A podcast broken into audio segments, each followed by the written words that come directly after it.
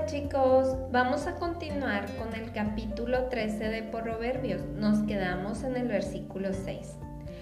Al bueno lo protege su honradez, al pecador lo arruina su maldad. Algunos dicen ser ricos y no tienen nada, otros dicen ser pobre y nada les falta. El rico por su dinero corre peligro de ser secuestrado. El pobre no tiene ese problema, pues nadie lo amenaza. La vida de los buenos es luz que llena de alegría. La vida de los malvados es una lámpara apagada. La gente orgullosa provoca peleas. La gente humilde escucha consejos.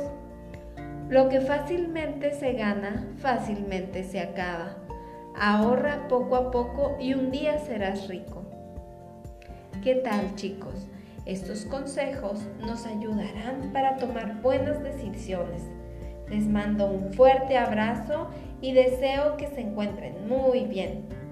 Adiós.